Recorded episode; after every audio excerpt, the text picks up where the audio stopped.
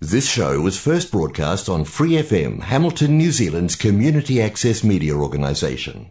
For more information on our lineup of shows and the role we play in the media, visit freefm.org.nz. 怀卡托华人之声，音质天成，悦动人生，伴我随行。怀卡托华人之声，音质天成，乐动人生，伴我随行。 You are listening to Waikato Chinese Voices. Follow our radio, share the world. 您正在收听的是 FM 八十九点零怀卡托华人之声广播电台节目，我们在新西兰为您播音。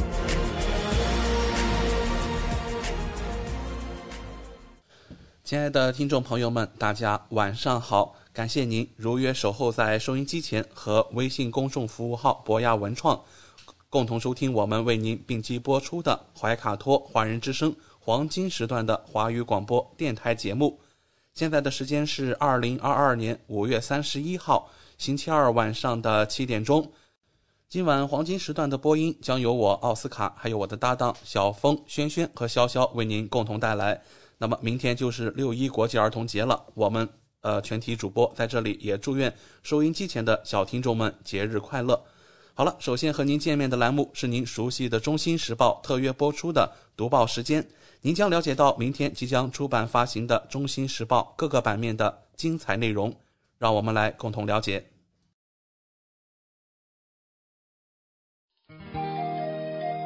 关注天下，服务新华，主流视野，时代情怀。读报时间由中新时报特约播出。周二的中文广播节目，我们首先进入到了由新西兰南北岛全国发行的《中新时报》特约播出的读报时间。主持人小峰和奥斯卡会在这里和听众朋友们分享明天即将出版发行的《中新时报》各个版面的精彩内容。我们首先来关注一下《中新时报》版号 A 零二新西兰国内新闻。新西兰疫情最新播报：卫生部周二宣布，新西兰有八千四百三十六例新的新冠社区病例，有三百八十九人因感染肝病毒而住院，比周一减少了十四人。有九人在重症监护室或高度依赖病房，比二十四小时前少了一人。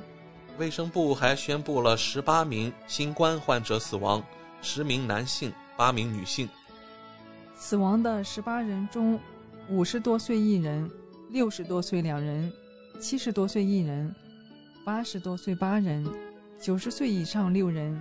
其中三人来自北地，三人来自坎特伯雷、奥克兰地区、中部地区、尼尔森马尔堡、西海岸和南部地区各有两人，怀卡托和塔拉纳基各一人。公开报告的新冠患者死亡总数达到一千一百七十二人，死亡人数的七天滚动平均值现在是十四人。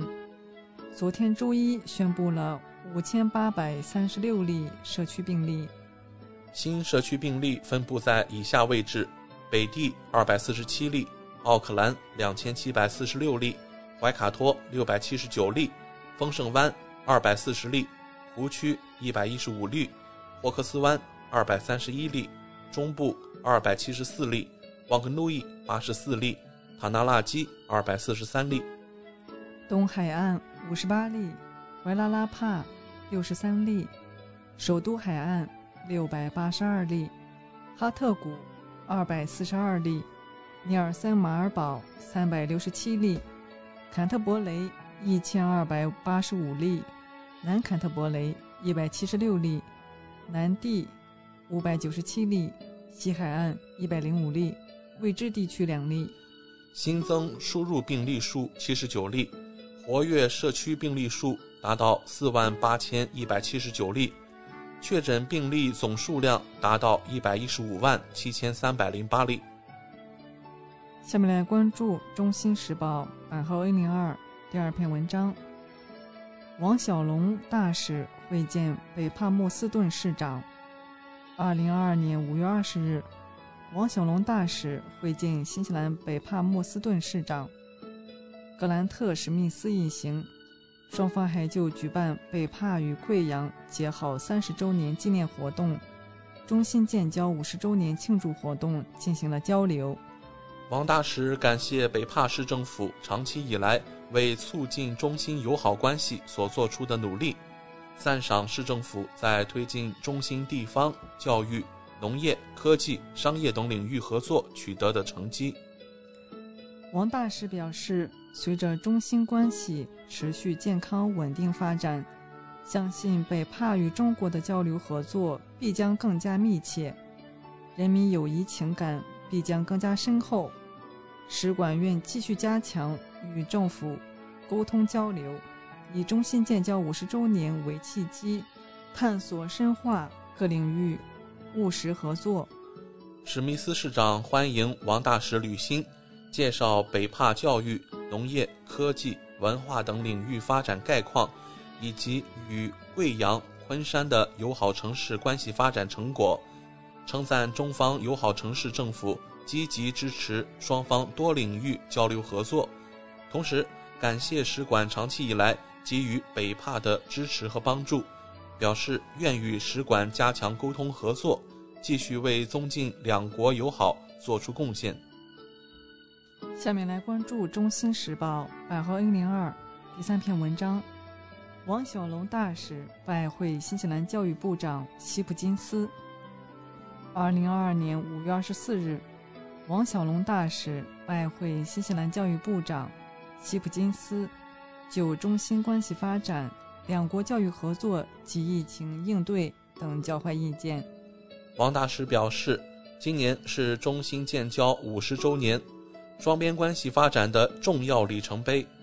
为落实好去年十一月习近平主席同阿德恩总理通电话精神，继续推动中新全面战略伙伴关系健康稳定发展，使馆愿同新教育部一道，在传统和前沿创新领域。开展务实合作，实现互利共赢。王大使指出，中新两国人文交流渊源深厚，教育合作发展尤其迅速。中新三兄弟教育合作项目这一独具特色的创举，已经成为中新教育合作的品牌项目。双方职业教育与学前教育领域合作前景也非常广阔。近期生效的中新自贸协定升级议定书，也包括教育服务内容，将两国教育合作注入新元素。希望双方以建交五十周年为契机，不断加强两国教育高层互动，充分发挥并升级中新教育联合工作组磋商机制，推进后疫情时期双方师生正常交流。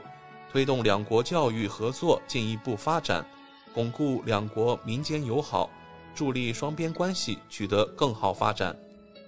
希普金斯表示，新方重视发展对华教育交流与合作，重视保持双方教育高层互动，愿与中方保持线上交流，并期待在未来条件允许的情况下赴华访问。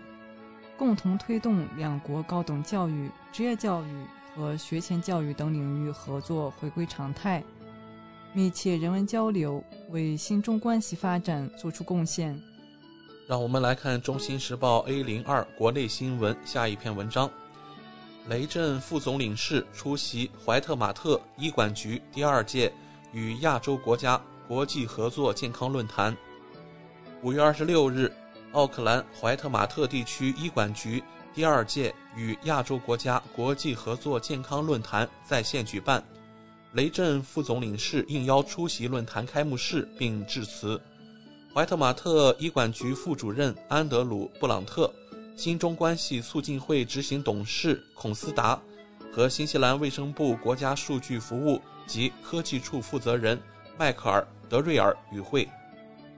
今年是中国和新西兰建交五十周年，雷副总回顾中信建交以来两国合作取得的丰硕成果，指出近年来两国卫生领域交流合作不断加强，在抗击新冠肺炎疫情期间相互支持，同舟共济。雷副总介绍了中国新冠疫情防控政策，表示中国坚持人民至上、生命至上，坚持外防输入、内防反弹，坚持动态清零，以最小的社会成本投入，获得最大的社会效果，是中国疫情防控策略的最佳选择。所谓中国疫情防控影响世界产业链、供应链，拖累世界经济的论调是站不住脚的。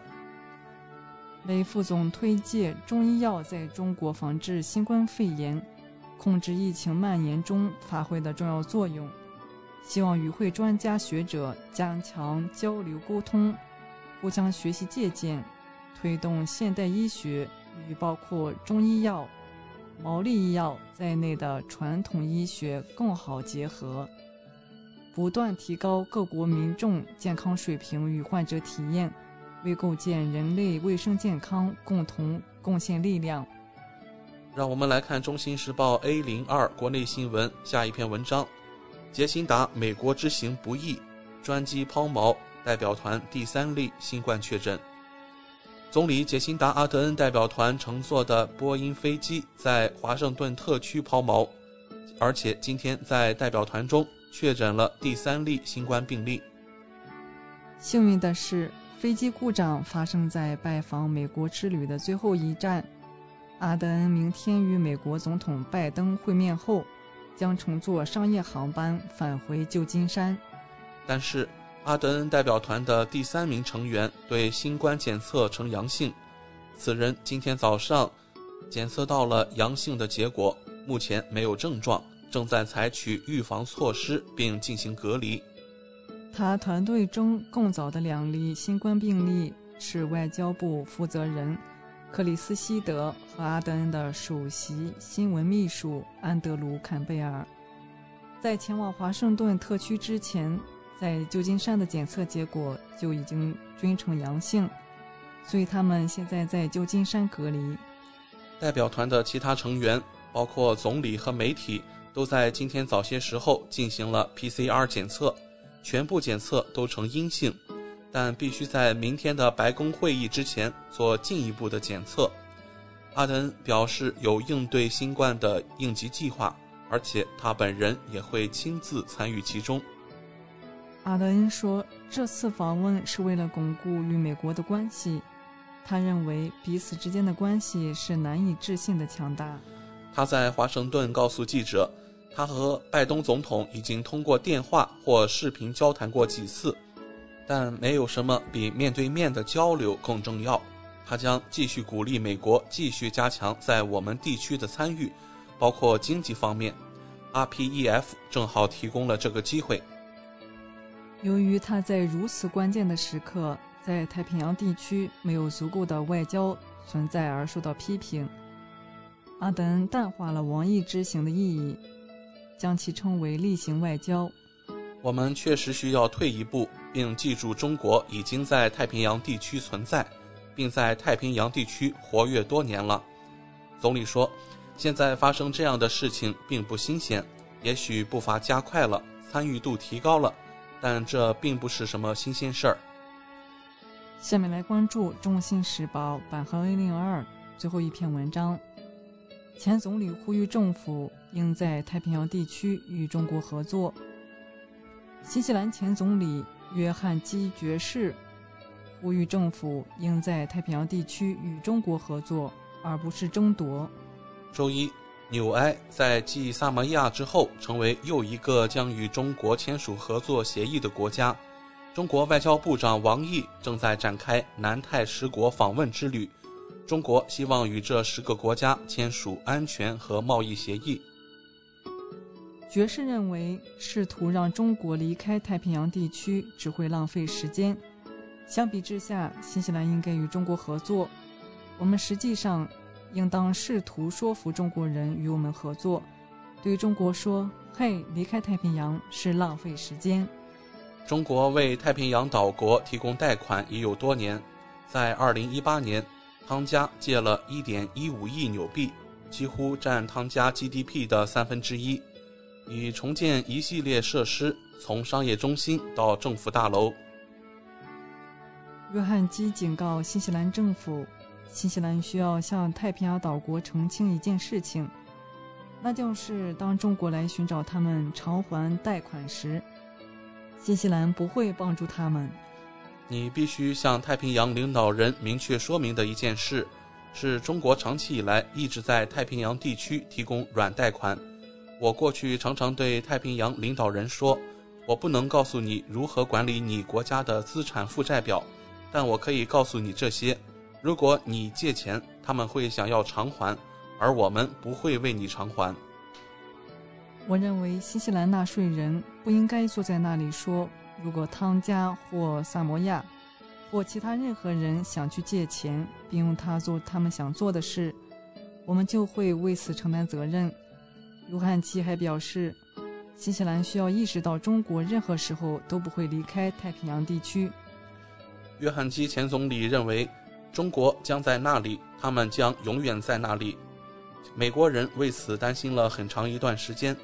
美国人会说：“很简单。”顺便说一句，我们有整个世界要担心，而你就在那儿，和澳大利亚一起，这是你的后院，麻烦你们去处理它。下面来关注《中新时报》版号 B 零二财经版第一篇文章。未来消费不容乐观，新西兰人正在节衣缩食。最近几个月，在车辆、服装和电子产品等物品上，新西兰市民的消费支出降低了百分之十。经济学家表示，这是一种好现象，因为当我们减少消费，需求会受到影响，从而使得物价的上涨速度会变慢。但是，这也意味着。部分市民即将遭受更大的财务危机。新西兰市民正在专注于购买不会让他们倾家荡产的小型奢侈品。随着食品、燃油和抵押贷款支出增加，市民正在减少购买不必要的物品。数字支付公司监测市民信用卡消费的情况，并注意到他们可自由支配的资金开始减少。在过去的几个月里。新西兰电子产品的销售额下降了百分之十二点四，汽车销售额下降了百分之五点五，服装销售额也下降了百分之八。另外，与去年同期相比，市民在咖啡馆、酒吧和餐馆的消费额下降了百分之十二。需要注意的是，去年的消费已经呈现下滑趋势。一位市民说：“我们已经没有钱去酒吧或者餐馆消费了。”另一位市民则表示：“我已经暂缓购买新车。”理财顾问表示，他的客户正在尽可能减少家庭开支，比如客户近期不打算置换新车、翻新房屋或修理房屋，以减少大额开支。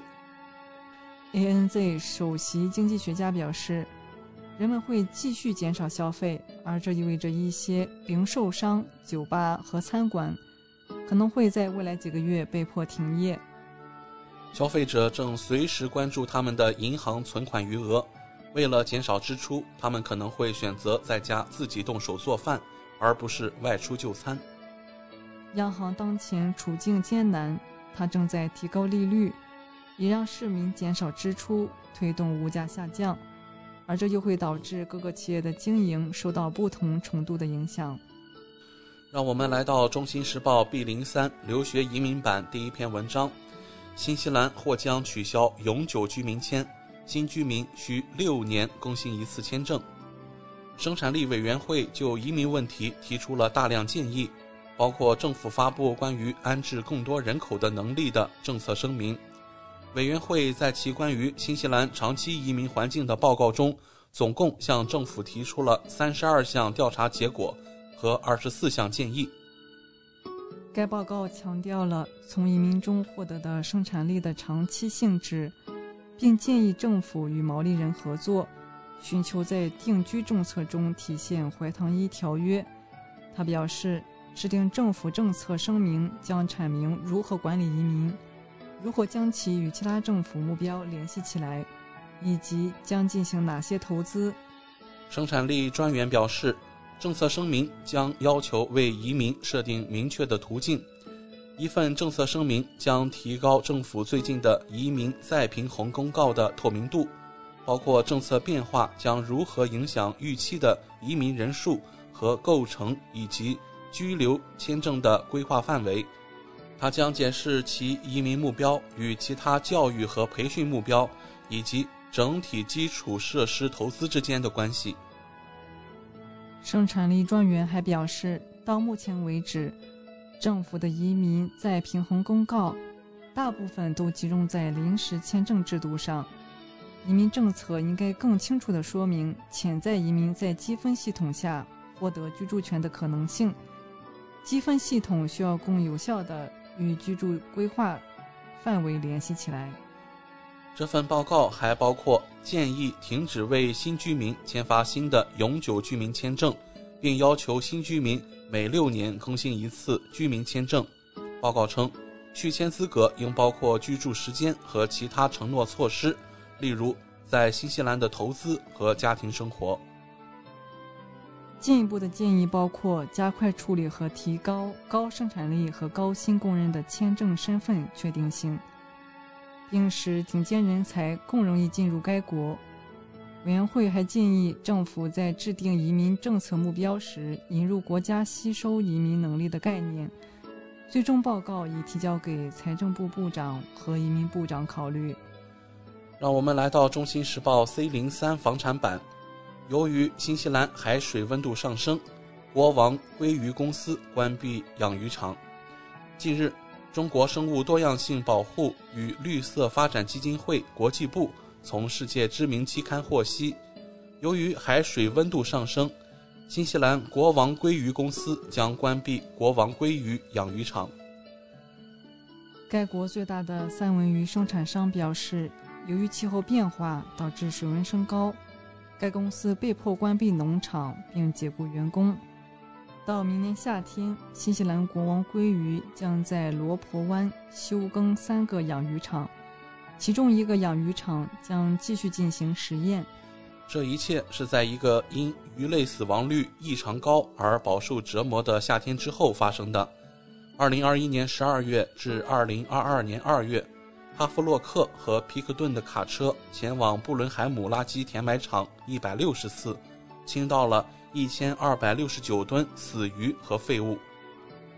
仅二月份就有六百三十二吨鱼废料被倾倒，是二零二一年二月份倾倒的九十吨鱼废料的七倍多，高于二零二零年二月份倾倒的一百九十四吨。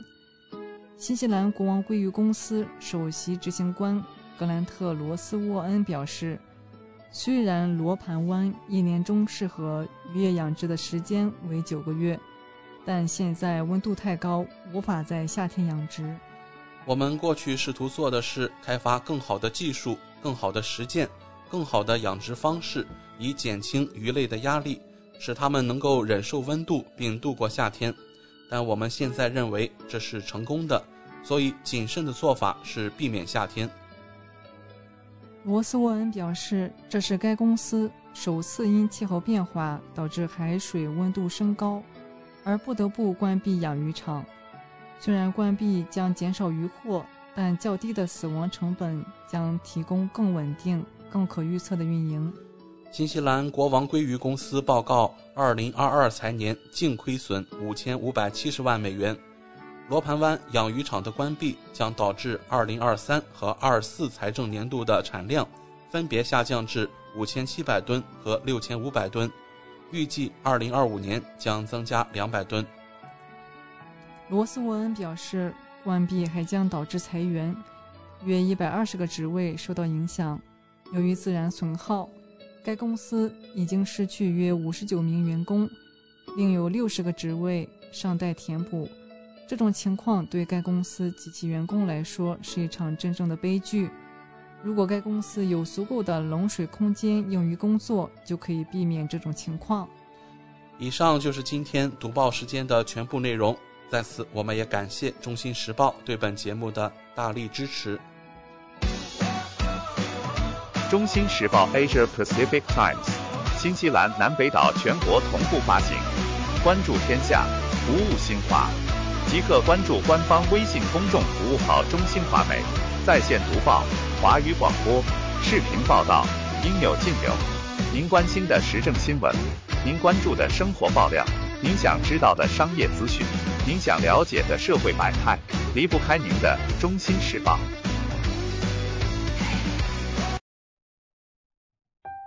光影随行，戏如人生。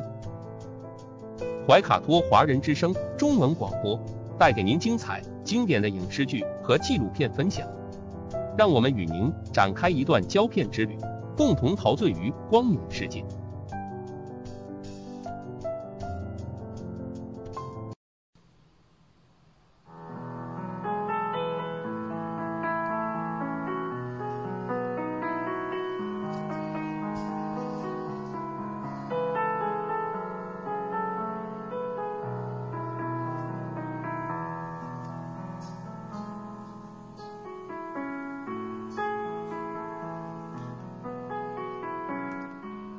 亲爱的听众朋友们，新西兰怀卡托华人之声一直陪伴您，我是主持人轩轩。又到了光影随行这个小栏目的时间，光影随行，戏如人生，分享精彩的影视作品，无论是电影、电视剧，还是优秀的纪录片，都会陆陆续续的来装点您的生活。今天呢，我们要来分享的是一部正在热播的电视剧，它的男主角呢是黄轩啊。在前期的节目当中呢，我们曾经聊过，除了黄轩之外呢，这部电视剧《欢迎光临》还有白羽凡、朱雨辰、白百合、丁嘉丽和杨坤等演员。说起《欢迎光临》这部电视剧啊，它是一个励志剧啊。本来想这个励志的故事可能会有点沉重，但是自开播以来啊，一看呢，真的其实是一个笑点不断的励志故事啊。谁又不是以苦为乐呢？在这种喜剧类型的励志剧当中呢，它算是另辟蹊径啊。难怪啊，播出之后呢，收视率一直是不错的。嗯，其中的很多笑点啊，真是我们猜不到的，非常意外的欢笑。呃，比如说哈，黄轩饰演的酒店门童张光正，对白百合饰演的空姐郑有恩是一见钟情。呃，最初的时候呢，说起话来是战战兢兢、哆哆嗦嗦。张光正啊，总算是鼓起勇气约郑有恩出来。没想到呢，嗯嗯，没有被拒绝啊。郑有恩是大大方方的答应了。其实这当中呢，也嗯，要多亏郑有恩的妈妈哈，帮了不少的忙。他的妈妈可是一眼相中了呃张光正这个小伙子。门童约空乘女神呢，他立刻答应了。嗯，要求是什么呢？郑有恩给张光正提的要求要约会的时候穿的整齐一点。哇，穿的整齐一点。嗯，可能大家想到是要西装革履是吧？可是这个时候呢，作为张光正的收入哈，还不能买特别高大上的衣服。他穿了一件方格的衬衣，还斜挎着背着一个包，就去赴约了。看上去像个学生。当然了，整齐是很整齐的哈，衬衣所有的扣子都扣得很整齐。但是在这个富丽堂皇大酒店当中呢，张光正站在大堂里真的是呃太与众不同了啊！没有想到的是呢，嗯，郑有恩呢推开大堂的门走进来，呃，眼神当中可以看得出来他并不满意这身呃装扮呢。于是呢，他带着张光正去买了一套九千多块钱的西装。哦，一开始大家没有想到他会这样做啊！如果故事这么发展下去啊，我们八九不离十啊，嗯，可能就没什么新意了。也许很多观众或者听众朋友们就弃剧了啊，放弃了。但是我们说这个编剧啊，真的是呃很有高招，呃，这一下子把我们晃了一下啊！嗯，这西装是名牌呀，穿完了之后会怎么样呢？难道还能送给他？不不不，西装又被退回去了。在这个过程当中呢，张光正呢，被郑有恩呢是涮了一把啊，穿了一个小裤衩，躲在酒店的卫生间里啊！哇，最后怎么回的家呢？那大家要看这个电视剧里的情节了。所以张光正和自己的女神的第一次约会就是这样狼狈的结束了。在这一集当中呢，笑点啊是真的是不断的，而且是很多是猜不到的一些情节和笑点，但是呢又很符合逻辑，不是生拉硬扯拼凑起来的。欢迎光临这部电视剧呢，是由呃呃正午阳光啊来出品的。嗯，正午阳光不仅仅是会拍一些年代剧啊，那像啊欢迎光临这样的，哇，真的非常新颖的感觉，非常的平凡又真实的北漂的生活，在现在的都市剧当中啊，很多人都是不怎么看的，像轩轩平时也不怎么看这些啊都市啊婆婆妈妈的东西。很多人演绎普通人的生活啊，或者是一线工作人员的生活呢，搞得特别高大上啊，住在什么北上广啊，嗯，一线城市，他们住的房子啊，不是精致的小公寓啊，就是独栋的别墅。你不想想，拿着几千块钱的普通工资啊，怎么会过上这样一个超级的白领的生活？在《欢迎光临》这部作品当中，主角们真的是挤在一间狭小的房间里哈，几个人合租一套房子，这个房子装修呢，一看是，对上个世纪的某个年代啊，啊，酒店的员工宿舍呢，一间房子住八个人，而且空间有限，啊，而且是在这个阴暗潮湿的不见光的一个房间里啊，搞得这个员工身上都长了湿疹啊。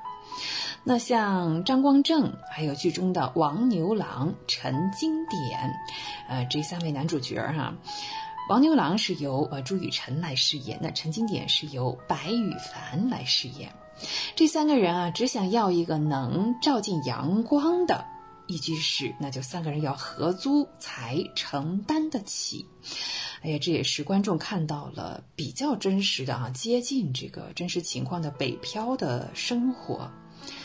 在整部电视剧里啊，随处可以看到作为普通人啊，呃，底层人的窘迫，但是在窘迫之中呢，却又充满的温情和有趣的故事。在这部电视剧当中呢，黄轩饰演的张光正这个角色啊，他是住在阳台上，对呀，精打细算，把尺寸量好，嗯，再买来家具啊，其实就是一个床垫儿啊。对呀，几块板自己组合起来，在床上钉上钉子，在非常有限的空间当中啊，他打算过一种与世无争的生活。那作为酒店的门童和高级空乘之间的生活，嗯，真的隔得还是蛮远的，在消费观、价值观各方面都迥然不同，所以在两个人的碰撞上呢，非常的有趣味。作为电视剧《山海情》的男主角的黄轩啊，他用演技征服了观众。这次在《欢迎光临》当中的演绎，更是让我们看到了他作为演员的塑造力和驾驭角色的能力。有很多黄轩的粉丝哈，有这样的感觉哇！看了《欢迎光临》这部剧啊，突然间感觉到，啊，我好像配得上他了。呃，过去可能演的角色都是，呃，有距离感呢。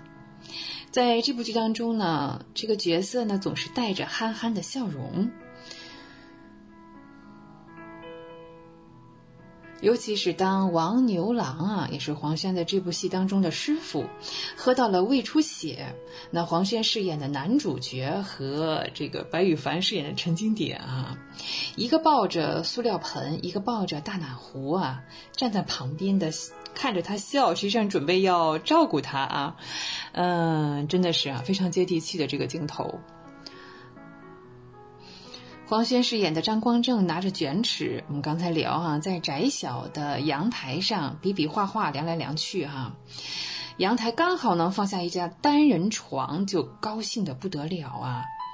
嗯，就说接地气这三个字哈、真的是特别明显，在第一集就成功的让观众们入戏了，接受了演员们抛弃了明星的光环，开始演绎真正的平凡普通人的生活。我们也真的希望《欢迎光临》这部作品啊还在播出当中啊，希望它的剧情呢能够很好的呃拿捏和掌握住真实感与戏剧性之间的结合，避免走向浮夸和假大空哦。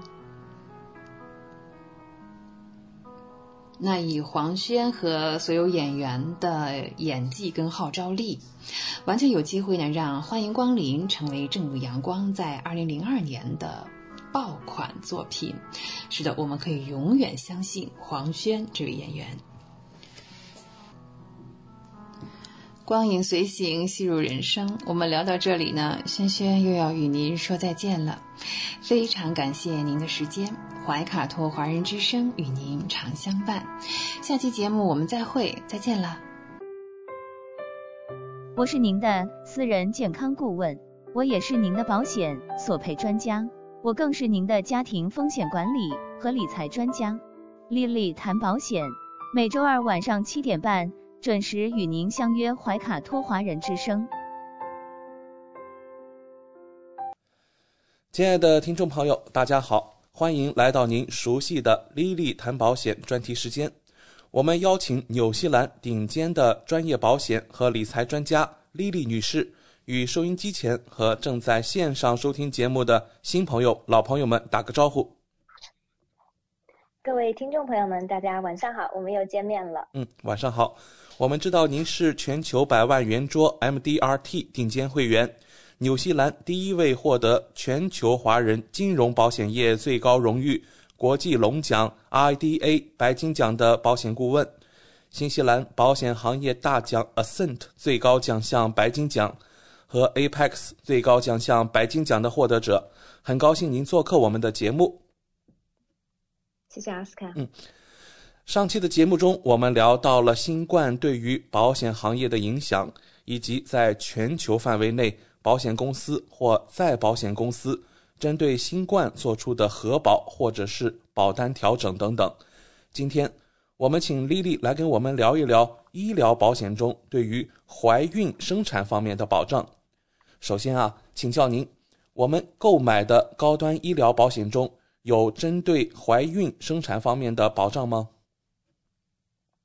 嗯，谢谢奥斯卡。嗯呃，首先第一个要说的呢是，其实怀孕生产呢，它是在我们购买的高端医疗保险中呢，它是属于 general exclusion，叫大免责。嗯但是呢，不同的保险公司跟不同的保险计划，它会有一些怀孕生产方面的部分的保障。嗯呃，有的公司呢，它是作为 loyalty benefit；有的公司呢，它就是在保险中就是以一个小的这种 benefit 出现的。嗯那么 in general 来讲呢，我们在纽西兰呢，怀孕生产是免费的，不需要花钱，然后呢，也不需要等待，因为生孩子嘛，两条人命是很大的事情，所以整个的这个纽西兰的公立呢，其实能够提供非常非常好的保障。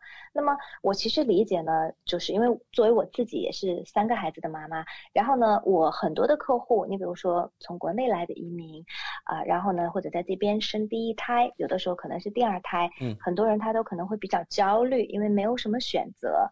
因为在国内的话，大家可以选择去啊、医院，然后找不同的医生，是的然后呢主任医生啊等等。那么在纽西兰的话呢，因为我们的公立医疗系统呢，其实能够给为产妇呃提供非常好的照顾，然后包括新生儿，所以呢，其实它整个的服务都是免费的，而且不需要等待。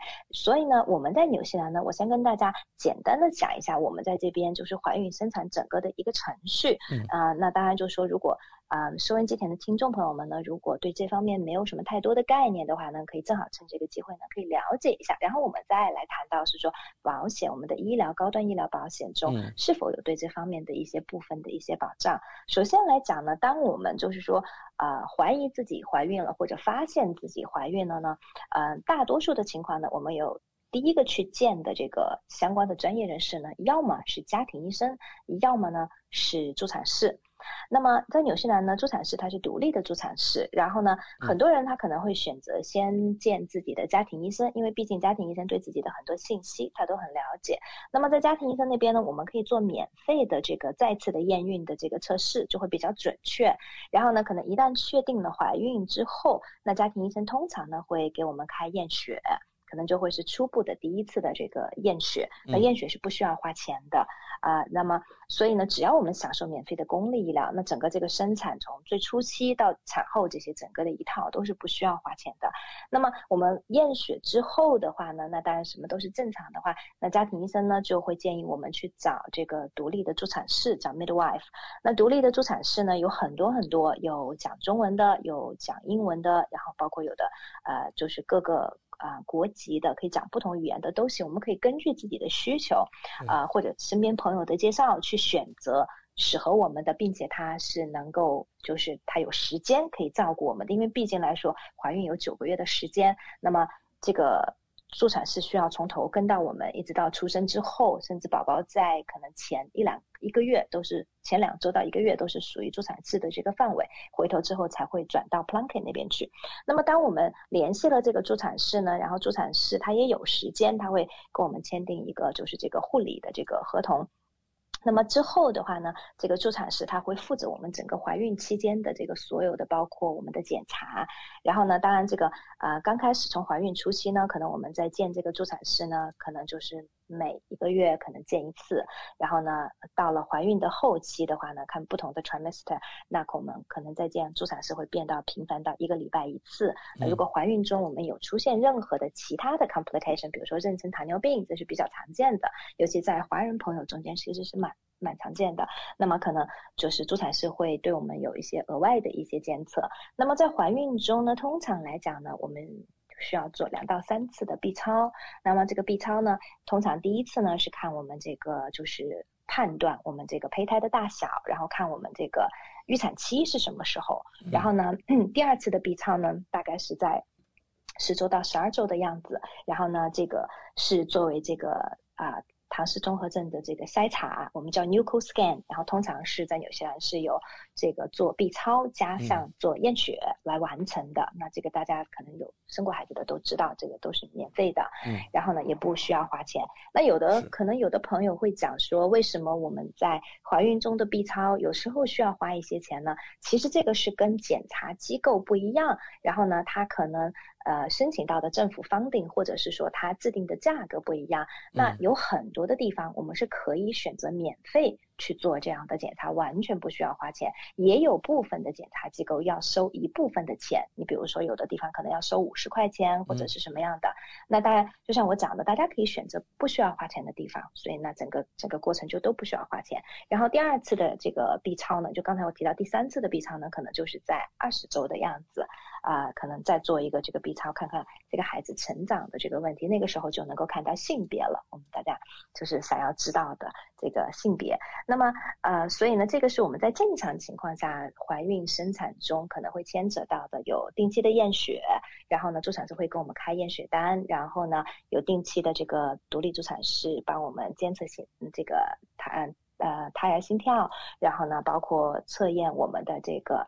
啊，就是做尿液检查，看看就是比如说血糖啊等等这些东西，嗯，啊都会在里面。然后包括我们的这个 B 超。那如果是说我们在怀孕中有遇到一些高风险的一些问题，比如说妊娠糖尿病啊、妊娠高血压等等这些，那么通常呢，助产士会推荐我们到公立医院去见这个专家。公立医院有专门的妇产科的这个专科，那这样的这个见专科也是。也不需要花钱，然后在这个时候呢，往往这个可能 B 超就会比较频繁，可能就是每次去见专科都要再做 B 超，可能就变成每个月做一次。嗯，所以呢，可能不同的人的情况不一样，可能就是有的时候可能接受的服务，可能有的人觉得说。啊，非常的密集，我能够做的检查，或者是见医生。有的人觉得说，好像，哎，整个孕期好像也没有什么太多的检查，也没有什么人理我这样子。那但这个主其实就是根据就是产产妇具体的身体的情况跟胎儿具体的情况。然后我们生产的话呢，嗯，我们可以选择在两个地方生产，一个是公立医院，另外一个是生产中心。那么这两个呢各有各的优缺点，当然我相信很多人有自己的 preference，有的人选择在家里也可以。那么呃这个在医院里头呢，那好处呢肯定就是说，因为万一有什么意外的话呢，它可能比较能够快的能够应付。然后呢，在这个生产中心的话呢，环境可能比较 relax 一点，很多人他可能会比较喜欢。那么通常情况下，如果是顺产的情况下呢，在公立医院很快，那公立医院也会让我们转出院，转到这个生产中心。然后呢，还有一个我们经常会遇到的一个问题呢，就是我们经常会被问到，我是否可以选择性的剖腹产？很多人会问到。那么呃，我们如果是在公立医院正常生产的话呢，那他这个。通常情况下，医生是不会建议我们去选择性的这个剖腹产的。那除非就是说我们在生产中遇到困难，然后呢，或者需要紧急剖腹产这种情况，那正常的情况下都是在鼓励我们顺产。那么这个呢，就是谈到我们整个在这个生产过程中，可能就是说正常的一种情况。那么现在我们来谈谈这个保险里面对这个怀孕生产的这个保障。嗯。那么首先来讲呢，刚才我提到了大多数的高端医疗保险。它对于怀孕生产呢，它都是在大免责，因为我们公立医院能够免费提供这方面的保障。因为我们之前在谈到高端医疗保险呢，我们也强调了这一点，就是说我们纽西兰的高端医疗保险，它是建立在公立医疗的基础上的，所以公立医疗能够及时救治的东西呢，呃，我们的医疗保险都会用不上。刚才这我提到的怀孕生产就是其中一个典型的例子。嗯。那么，呃，我们的保险中它对怀孕生产会有一些什么样额外的保障呢？第一个。就是现在，刚才我提到了，很多人呢，他会觉得是说我们做 B 超可能会有一些额外的费用，对不对？嗯。那么还有一些人呢，我们在就是做这个，就是有的人，比如说在做这个啊，在做这个呃搪塞的时候，那可能很多人觉得说我只是做这个 B 超 n u c l e scan 加上这个验血还不一定很保险。很多孕妇呢，她比如说甚至于说她做出来之后有一些风险，那很多。第二个选择就是羊水穿刺的一个检查，那很多孕妇她不愿意。那么还有一种检查呢，叫 NIPT 的检查，是 DNA 的这个基因筛筛查。那这个是现在越来越流行，因为我当时在生我们家，我没有记错，可能老大跟老二的时候还不是那么的流行。在我在我生我们家老三的时候，就已经很流行去做这个 N DNA 的这个检测。现在我们经常我能看到客户索赔这样的东西。那所以说呢，如果我们要做这个 NIPD 的检查呢，可能不同的地方收费不一样，但是挺贵的，可能就是在大概七八百块钱不等吧。那么所以这方面的费用呢，就是如果是我们的。高端医疗保险里面有提供怀孕生产方面的保障，那么它就会允许我们可以索赔这个。但是我举一个例子，不同的公司呢，它对于怀孕生产的保障呢，它其实不一样。我拿我自己的保险来举例子吧。你比如说我的保险呢，我买的是 AI 这个公司的这个 Private Health Plus 这个计划。那么在这个计划中呢，它对于怀孕生产呢，它其实分成了两个部分。第一个部分的保障呢，是它每一年，就是我们每一次怀怀孕，每一个人在每一个保险年度，它会有一个一千五百纽币的一个额度去支付怀孕、生产和不孕不育相关的费用。它这个地方呢，大家注意，它也保不孕不育。你比如说像有的时候我们需要去做检查，为什么怀不上孕，会需要去看这个妇产科的专科，然后呢？就是看专科需要花钱嘛，然后呢，私立的妇产科专科去知道为什么我怀不上，那相关的包括这个不孕不育检查，它都在这个一千五百块钱里面，它都有保。像我刚才举的例子，我们要做这个啊怀孕期间的这个 DNA 的检测，或者额外我们做 B 超收的额外的费用，都可以在这个一千五百块钱里面索赔。那么很多人就会问说，那如果是说我怀孕的时候，我想要走私立的妇产科专科，可以吗？可以。其实，在纽西兰的大多数城市都有，包括我自己生孩子的时候，我也是选择的是私立的这个妇产科的专科。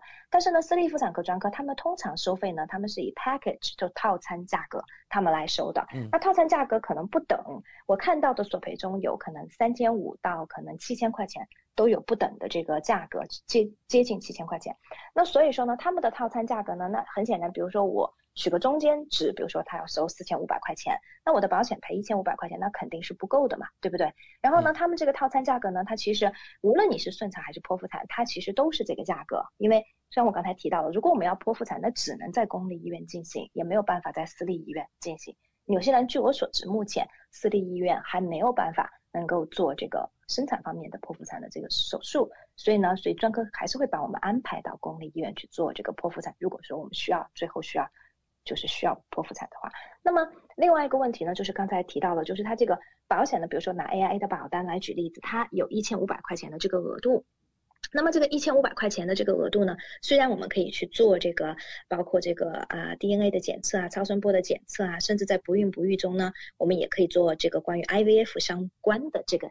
检查，但毕竟呢，它这个额度是比较低的，虽然也没有垫底费，然后呢，它一个保单年，然后呢，一次怀孕我就只有一千五百块钱。那么还有一种情况呢，就是刚才我提到，我们怀孕中有时候会出现一些风险稍微高一点的，比如说高龄产妇，比如说妊娠糖尿病或者妊娠高血压，这些呢，我们都叫做 risk factor，就是叫 high risk，就是。风险比较高的这个怀怀孕，如果是这种情况呢，那么 AIA 的这个保单呢，医疗保险呢，就会再提供额外的两千块钱，在这个怀孕生产方面的。那么我们可以就是用这个两千呢，就是由比如说由 GP 或者我们的专科或者我们的助产士有评估这个怀孕期间呢有任何高风险因素的情况下，刚才我举的例子，比如说妊娠糖尿病啊、妊娠高血压，我们需要进行相关的检查或者治疗，我就会有额外的这个两千块钱。这个两千块钱呢，就是在一个保单年终会有两千块钱，那所以这个两千块钱加上前面的一千五呢，如果我同时符合这个后面的这个条件的话，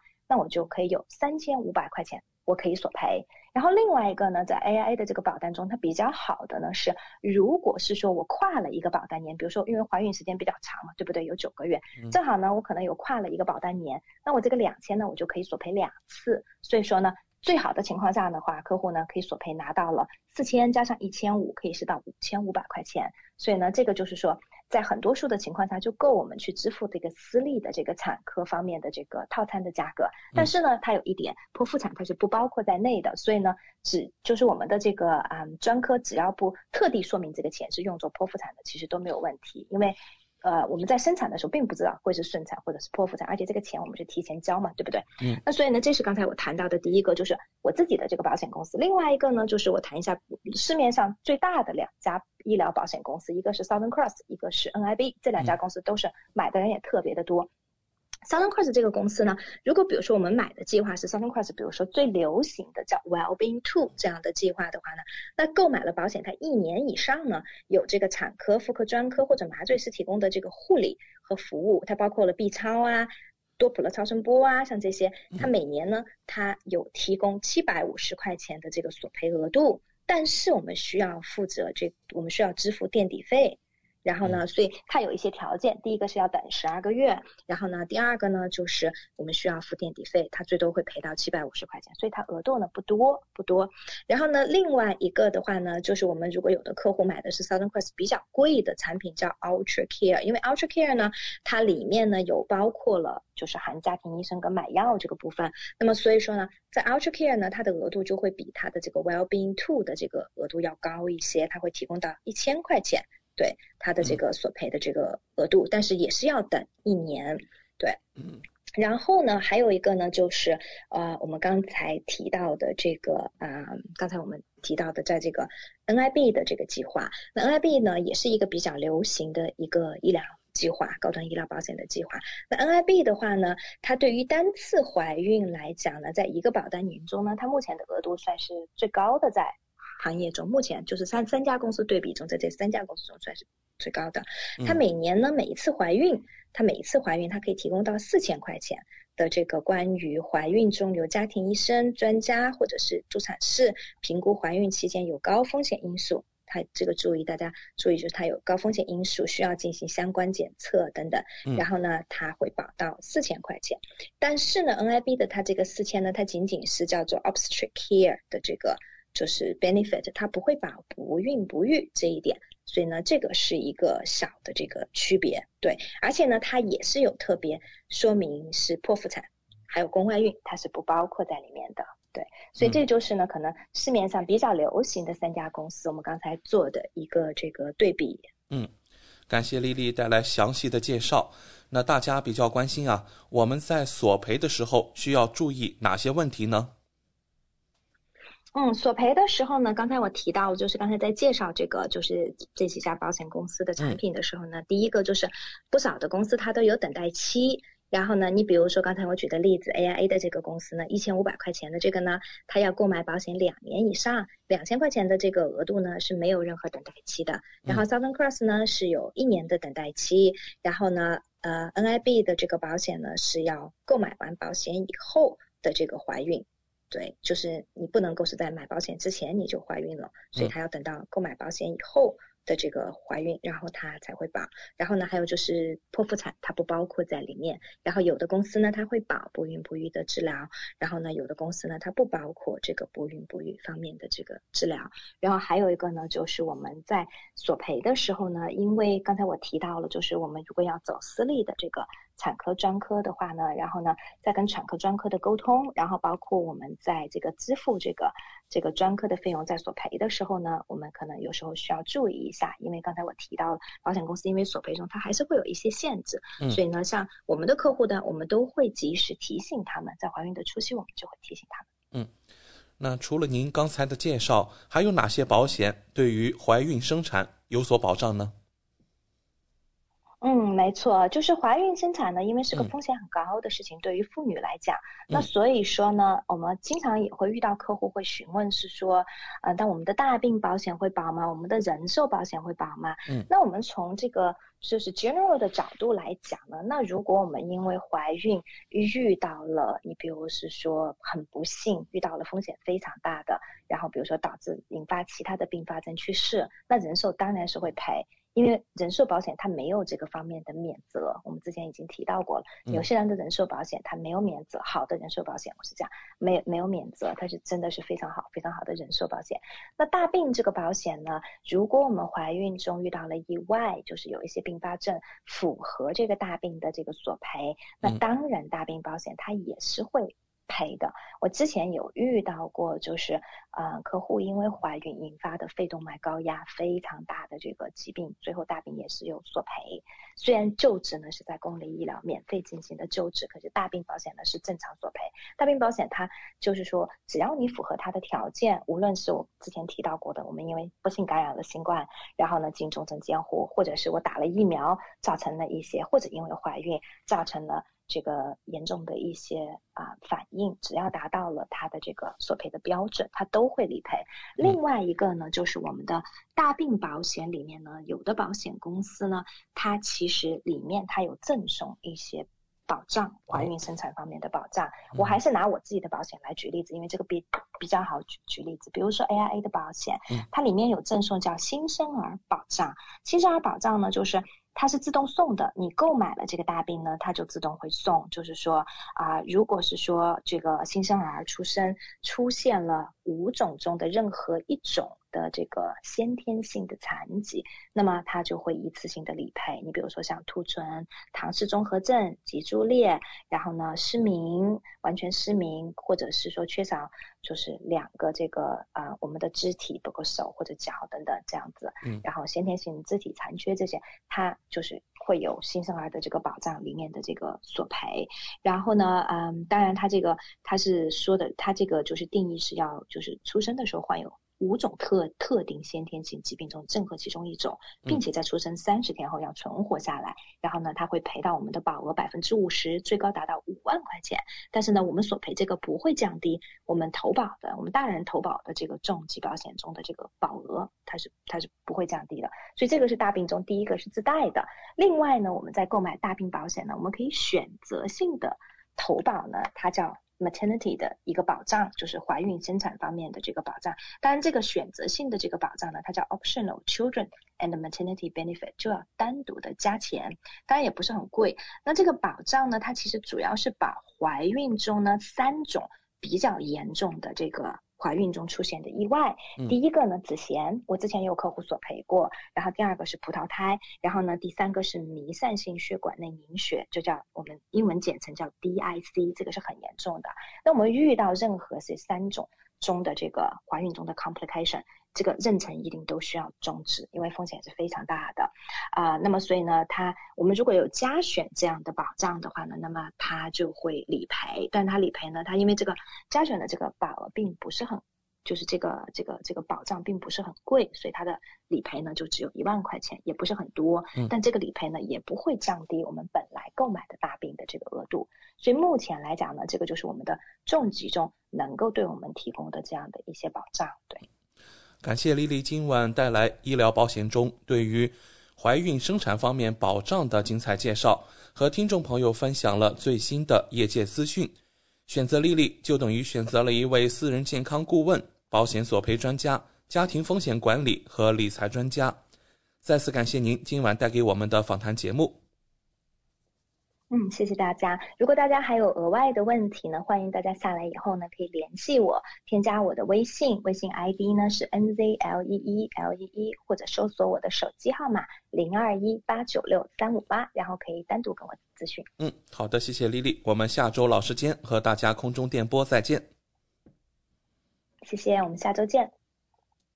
跟 Lily 买保险，关键时刻从来不会让您失望。听众朋友不但可以在每周二晚间七点半收听到 Lily 在怀卡托华人之声的专题节目，还可以在每周全国出版的《中新时报》财经、保险、金融版面找到 Lily 的专栏文章和联系方式。我是您的私人健康顾问，我也是您的保险索赔专家，我更是您的家庭风险管理和理财专家。丽丽谈保险，每周二晚上七点半准时与您相约怀卡托华人之声。怀卡托华人之声，音质天成，悦动人生，伴我随行。怀卡托华人之声，音质天成，乐动人生，伴我随行。You are listening to Waikato Chinese Voices. Follow our radio, share the world. 您正在收听的是 FM 八十九点零怀卡托华人之声广播电台节目，我们在新西兰为您播音。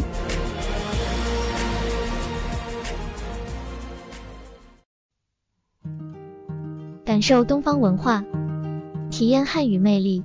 怀卡托华人之声电台主播轩轩主持，中文了不得，让您足不出户，感受地道中文，轻松学汉语，快乐中国行。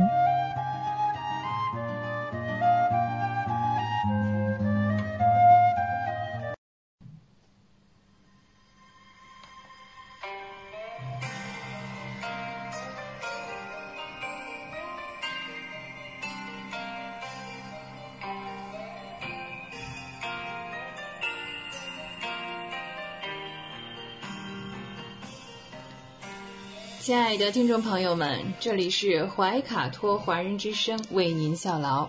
接下来呢是轩轩为朋友们带来中文了不得。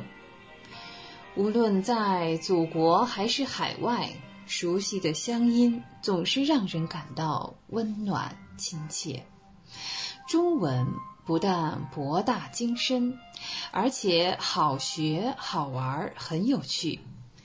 比如我们这个小栏目的名字“中文了不得”，还可以说不得了，更可以说了得。你看，像这样的排列组合方式，在全世界的语言中恐怕是独一无二的。那在每期节目中呢，我们一起来聊一聊中文学习的知识点，像重点啊、难点啊。此外呢，每期再介绍一点中国文化常识，可以与汉语学习相结合，活学活用，事半功倍。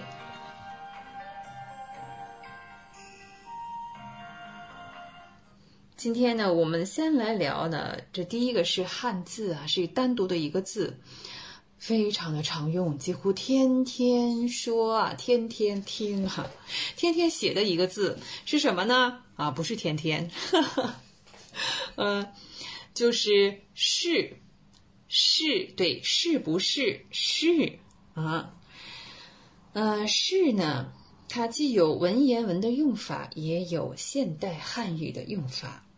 其中呢，有两个文言文的用法一直保留到了现代汉语的书面语中。呃，主要是出现在固定的短语或者固定的格式中。比如说呢，第一种是作为指示代词，表示这、这个、这样，对，用“是”这一个字来表示。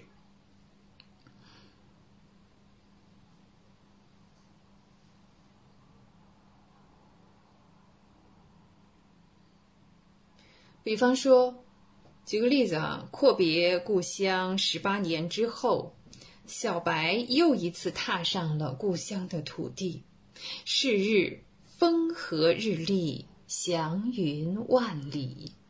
哎，是日风和日丽，祥云万里。是日表示什么呢？表示这一天。是日表示这一天。我们再来说一个中国的神话传说啊。说呢，贾冈山呢与另外一座山相爱，对，两座山都是神呢，生下了一位女儿。后来担心呢被念青唐古拉发现，唐古拉是另外一座山是吧？就把女儿藏到遥远的双湖，视为西亚尔山，视为西亚尔山，视为表示这就是什么什么。嗯，再看啊，在这个嗯藏北地区的风俗当中呢，有这样一个，比方说，在牛羊圈上排列三块冰，为什么呀？对呀，是为敬奉天地神，是为敬奉天地神，以求风调雨顺，牲畜兴旺。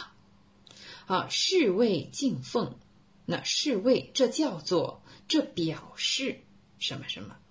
好，这是是第一个啊，就是保留在现代汉语中的用法，作为一个指示代词。另外呢，是还可以作为形容词，表示是对的，是正确的。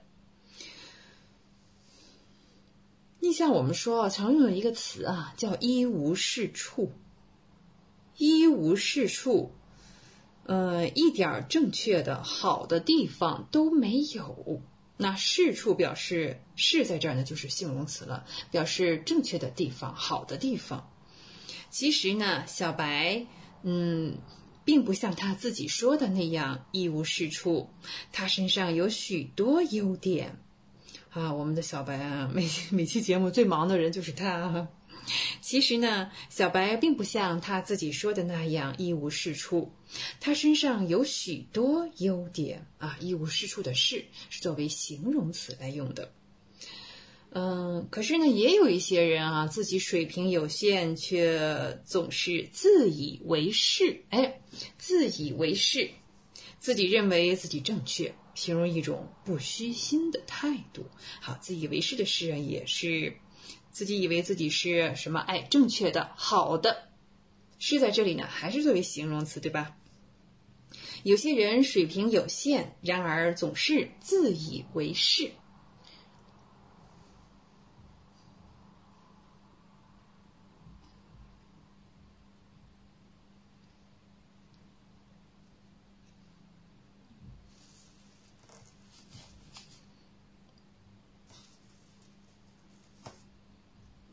平时呢，我们也许会遇到或者是听到啊这样的人，比方说一些学者专家啊，连原著自己都看不懂，却爱用一些似是而非的新观点、新理论来解释作品。似是而非，好像正确，其实错误。似是而非，哎，好像是正确的，好像是好的。而非，而其实呢是错误的，是在这里还是作为形容词，表示对的、正确的。呃，有这样一些专家连原著都看不懂，却爱用一些似是而非的新观点、新理论解释作品。好，我们刚才聊的就是“是”啊，它有两个文言文的用法，一直保留到了现代汉语当中啊，在书面语当中用的比较多哈。我们说的。聊完“是”这个字之后呢，接下来我们再来聊一个字，也是很常用的，是“借”。借，对，借钱、借东西。借本身呢是一个介词哦，它可以引起动作行为所利用或者凭借的时机呀、事物啊等等。我们经常说借此机会跟大家分享什么什么，借此机会开阔眼界。对，这里这个“借”哈，就是引起了后面这个机会，嗯。那像借此啊，这是作为借的一个固定搭配呢。固定的搭配还有很多，比方说借什么之便，借什么之机，表示呢利用什么的方便条件，利用什么的机会。嗯，中国有一个故事啊，典故讲凿壁偷光。是的，凿壁偷光的典故呢，讲的是古代一个家境贫寒且非常勤奋的读书人，凿穿墙壁借邻居家的灯光读书的故事，啊，借光哈，借人家光来读书的故事哈。嗯，另外呢，我们也不乏嗯这样的人哈，最近经常处理是吧？借手中的权力为自己捞好处，这就叫以权谋私；借手中的权力为自己捞好处，这就叫以权谋私。好，再聊哈，我们说在藏北地区呢，还有一些活动叫做啊朝山这样一种活动，这是一种松散的佛教组织内部，呃，可以强化巩固信仰的群体行为。那朝山是做什么呢？对，借此表达对信仰的神崇敬之意、虔诚之情啊，那就是借此表达什么？还是用的这个借啊？我们看啊，嗯，刚才我们说的那些搭配哈，还可以造很多的句子呢。比如说借什么之便，最常用的是借出差之便。是吧？借出差之便，小白参观了都江堰和二王庙。借出差之便，小白参观了都江堰和二王庙。还有呢，嗯，生病的时候呢，小白躺在床上，呃，看看手机，听听音乐，借此打发无聊的日子。生病的时候，小白躺在床上。看看手机，听听音乐，借此打发无聊的日子。在自然界当中啊，有一些动物能够根据需要随时随地的改变颜色，借以捕食或者躲避外敌的袭击。嗯，自然界中呢，有些动物根据需要随时随地改变颜色，借以捕食或者是躲避天敌。好，我刚才聊这个字是借，哈，前面先聊了一个是不是的是，先聊了，然后是借东西的借，啊，这个字的用法。接下来呢，我们再来聊一个词吧，也是书面语中常用的，叫有待，有待，有没有的有，等待的待。是一个动词，表示正等待、正在等待，呃，某件事情呢，马上我们要去做了，将来要去做，那就是这个现在做的其实还不太够的意思，是吧？那书面语啊用的是比较多的，正式场合用的也比较多。我们再说呢，地下世界是一个广阔的世界。人类至今知道的还很少，有待我们去探索。对啊，不只是宇宙啊，地下世界也是一个广阔的世界。人类至今知道的还很少，有待我们去探索。再说起中医理论宝库中还有许多精华，有待人们去挖掘、整理、研究。中医理论宝库中还有许多精华，有待人们去挖掘、整理、研究啊！实事求是，确实这样啊，这是我们的瑰宝之一。在中国哈，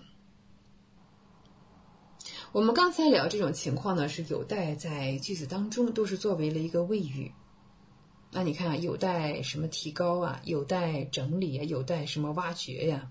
后面是带了这个宾语啊。那这个宾语呢，可以是主谓结构，我像我们常举的例子哈，也可以是短语哦，啊，还可以是名词化的动词或者是动词短语。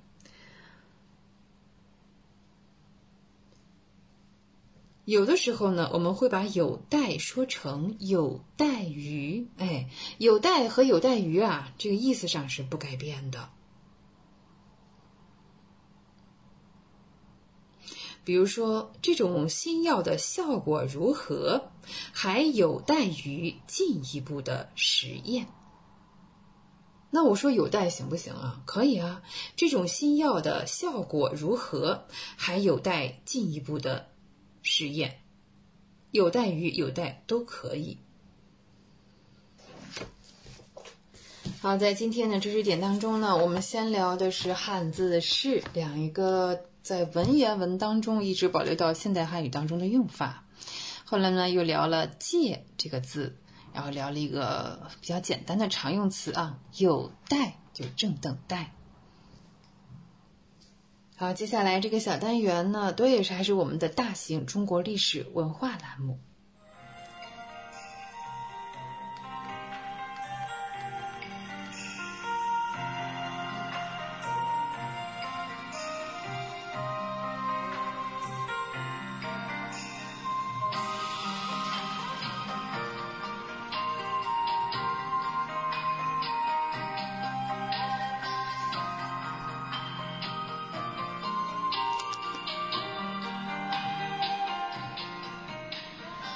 在中国近代史当中呢，嗯，我们今天将要介绍这个人物呢，家喻户晓孙中山先生。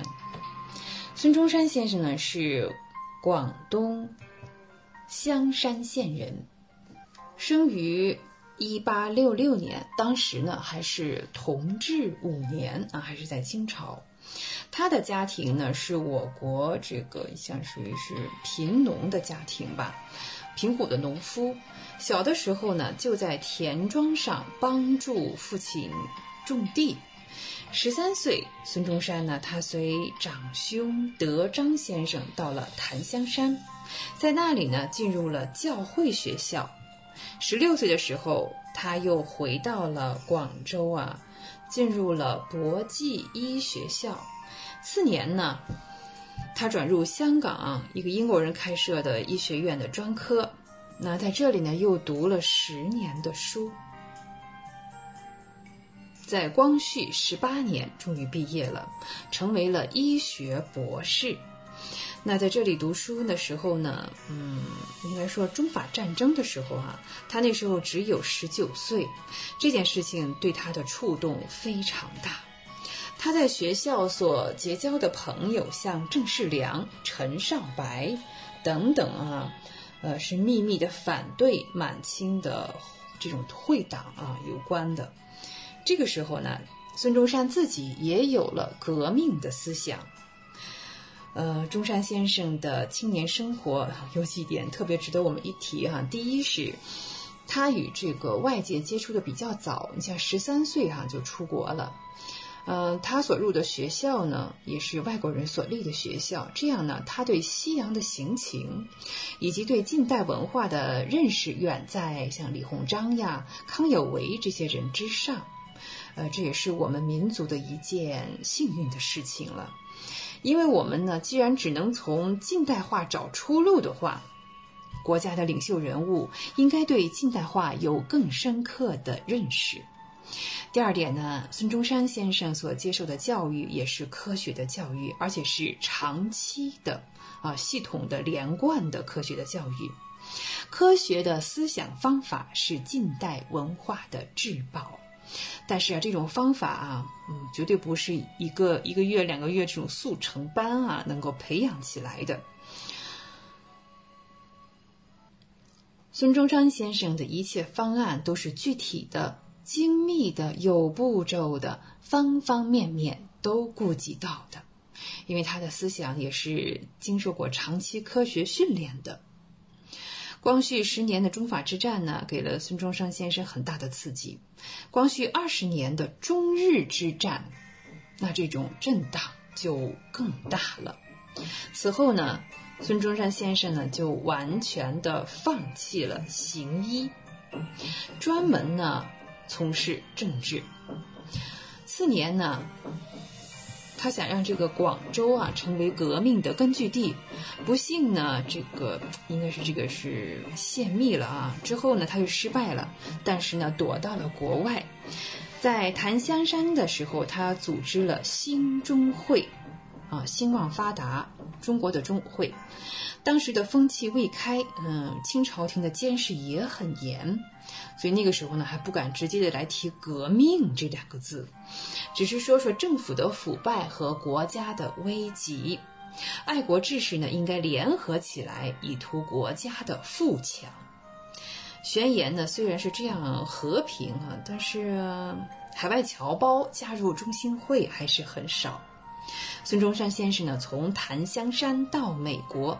英国一边是宣传革命思想，另一方面也是考察英美的政治。在英国的时候呢，呃，有使馆的官员啊，这人也不是什么好鸟啊，实际上是把他骗进了使馆之后呢，秘密的把他拘押起来，这算不算绑架呢？然后想偷偷的把他运回国哈，是肯定要处置他。幸而呢，他得到了老师的援助之后呢，脱险了，又获得了自由，然后就去了法国。哎呀，这也是孙中山先生第一次在海外逃难的这个时期哈，但是呢，也是他革命的三民主义最初形成的这样一个时期。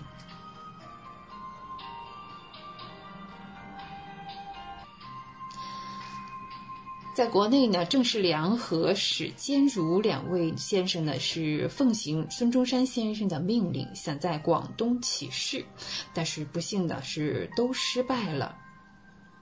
庚子年的赔款啊，我们至今每个人中国人的记忆力是永远铭记的啊，这是一个大大的悲剧，也同时动摇了很多人对满清朝廷的信念。留学到日本去的人啊，也大大的增加。为了接受新的思想啊，从此呢，孙中山的宣传的这个难度啊，似乎是降低了一些。跟随他的人呢，也很快增加了起来。日本的朋友呢，也会给他一些赞助。他在日本组织同盟会，并且创办了《民报》，这是我们民族初次啊第一次公开的革命团体。哎，同盟会创办《民报》，同盟会宣言以及《民报》发刊词，是孙中山先生第一次公开的正式以革命领袖的资格，向全世界发表他的救国救民的方案。嗯，之后呢，孙中山先生呢还有这个二十年的工作，这个革命工作经验，呃，他所拟的方案呢还有不少的补充的地方，但是他终身所信奉的这种主义以及方略大纲，在同盟会宣言和民报发刊词里面已经是奠定了这个基础和方向。民报发刊词说明了三民主义的历史必然性。欧洲罗马帝国，你看灭亡之后啊，他这个民族呢也是一样哈，这个合久必分嘛，各个民族就开始割据，慢慢的就养成了哈，你像个别的这个语言啊、文字、风俗和法制。到了近代呢，各民族呢又形成了民族国家啊，在各国之间的王室专制，平民呢是没有参政权利的，以至于啊。所以在西方呢，也是民众受到了非常痛苦的压迫和剥削。到十八世纪末、十九世纪的初期，欧洲人呢进行了这个民权的革命。在十九世纪呢，呃，西洋人虽然说是实行了民主主义和这个民权主义，但是社会依旧是不稳定的。再加上这个科学的发展，还有工业的进步啊，社会的贫富不均啊，又增加了更多的矛盾。中国呢，应该在工业初起的时候啊，进入近代化刚刚开始的时候呢，就防患于未然，利用科学和工业为全民族谋幸福，这就是民生主义。嗯，这是孙中山先生的爱国热诚和科学训练所创造的救国方案之一啊！这个思想的伟大也是在当时是古今无比的。但是呢，你像这个民族主义和民权主义，呃，在中国啊，我们当时哎呀，八国联军的压迫哈，内部呢又布满了封建的思想，同时推行三民主义又谈何容易？许多人直到现在哈，还是觉得这不太实际啊。但是在那么多之年之前呢，那也可以想象，在多年以前呢，嗯，很多人对三民主义啊是阴奉阳违，这也是三民主义没有真正实现的原因之一吧。嗯。其实啊，孙中山先生也已经提前顾及到了这一方面，就是在三民主义的实行当中会遇到很多的困难。他的革命方略啊，就是实行三民主义的步骤。那同盟会的宣言啊，也也说明了应该分这个军法、约法、宪法三个时期，呃，所谓就是军政、训政、宪政三个阶段。一般呢，浅识的人呢是承认军政和宪政之自然，但是呢，并不了解训政阶段是必要的，是不可避免也不可能跳过去的哈。这时候我们说这个梁启超啊，他是因为他是康有为的门徒嘛，呃，他是爱国又博学的一个人，不过呢。他是保清的啊，他反对打倒清朝，也反对呃共和政体，他要维护这个大清皇室啊，要行君主立宪制。嗯，呃，这跟孙中山先生这个这民国啊是嗯不是一路人是吧？那所以呢，他也发表过一些文章攻击孙中山先生的呃三民主义。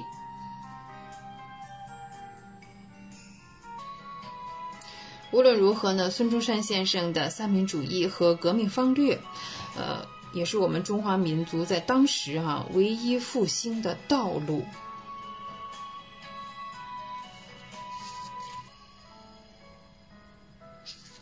同盟会的革命策略呢，本来是注重广东一带，但是自从黄花岗这个失败之后呢。嗯，他们想利用长江流域作为革命的策源地，在上海呢设立了同盟会中部总会。那个时候呢，谭仁凤哈特别注重长江中游的这个两湖，那湖北新军当中的一些势力呢，也可以推动革命。同盟会的领导们哈，原来是想在长江一带哈，应该还有好几年的预备工作，然后呢再去起义。可是呢，四川、湖北、湖南征路的这个风潮扩大以后，他们就决定在辛亥年，也就是宣统三年，西元是一九一一年哈，秋天就起义了。发难的这一天呢，原先定的日期呢是农历的八月十五，因为这个准备不足啊，倒不是说因为过节，因为准备不足呢，又推迟了十天。嗯，可是呢，嗯，还没到第十天啊，在八月的十八，革命党的机关呢就被巡捕破获了。党人的名册也被搜走了。那仓促之间呢，决定在第二天，阴历的八月十九，也就是阳历的十月十号开始起事。辛亥武昌起义的领袖是呃新军的一个下级军官，叫熊秉坤，他率队直入武昌，进攻总督衙门。那总督呢是不抵抗就出逃了，跑了哈。新军的统治啊，这个张彪也跟他一起跑。哎呀，这弃城而逃之后呢，武昌革命啊，就算成功了哈，也成为了革命的这个根据地。革命分子呢，临时啊，强迫，呃，官阶比较高的、声望又比较好，叫黎元洪，作为了革命军的都督。武昌起义之后呢，一个月之内，湖南、陕西、江西、山西、云南、安徽、江苏、贵州、浙江。广西、福建、广东、山东十三省呢，都相继宣布独立，呃，并且呢，没有一个地方发生激烈的战争，所以这个清朝的灭亡实际上也不是革命军就是权力给打倒的，可能历史到了这个阶段，我们说合久必分，它自己就瓦解了哈。朋友们，不要忘记中文了不得，中文不得了。我是轩轩，也欢迎您继续收听怀卡托华人之声的其他栏目。下期节目我们再会，再见。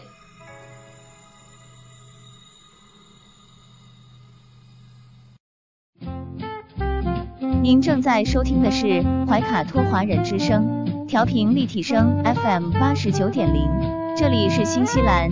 中文广播电台节目，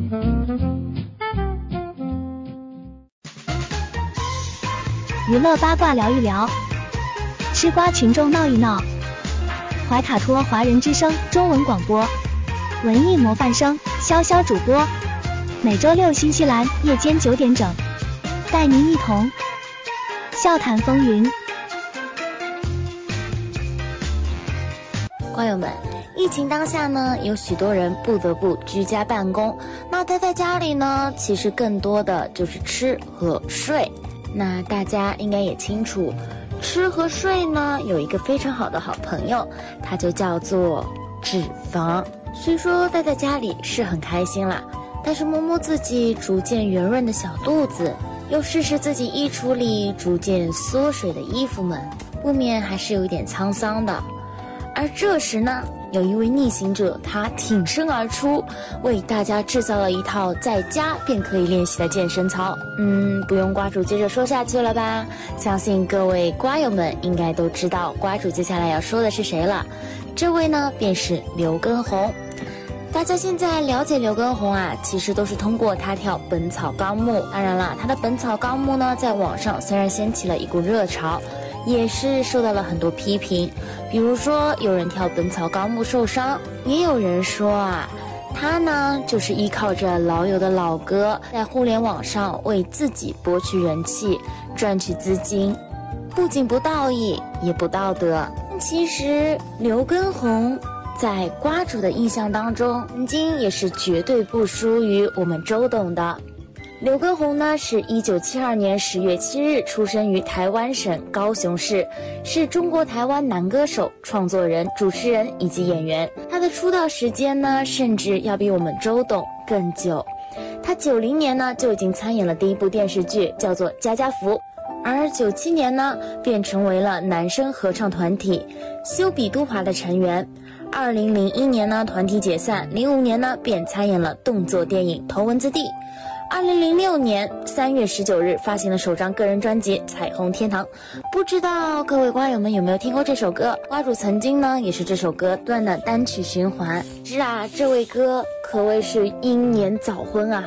零七年十月七日呢，便与王婉菲在台北完成了婚礼。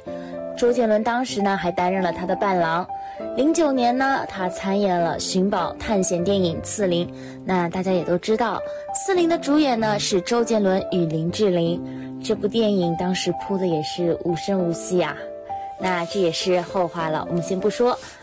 一二年呢，参演了爱情喜剧歌舞电影《天台爱情》，并担任监制，客串了配角。一三年领衔主演喜剧电影《囧人之月挠月痒》。同年呢，参加了中央电视台财经频道的《超级减肥王》。要知道，能够上中央电视台就已经特别不容易了，更何况还是财经频道的《超级减肥王》，就可以知道我们刘畊宏啊，他不是没有实力的。一五年呢，刘畊宏担任了励志减肥节目《减出我个人的明星教练》。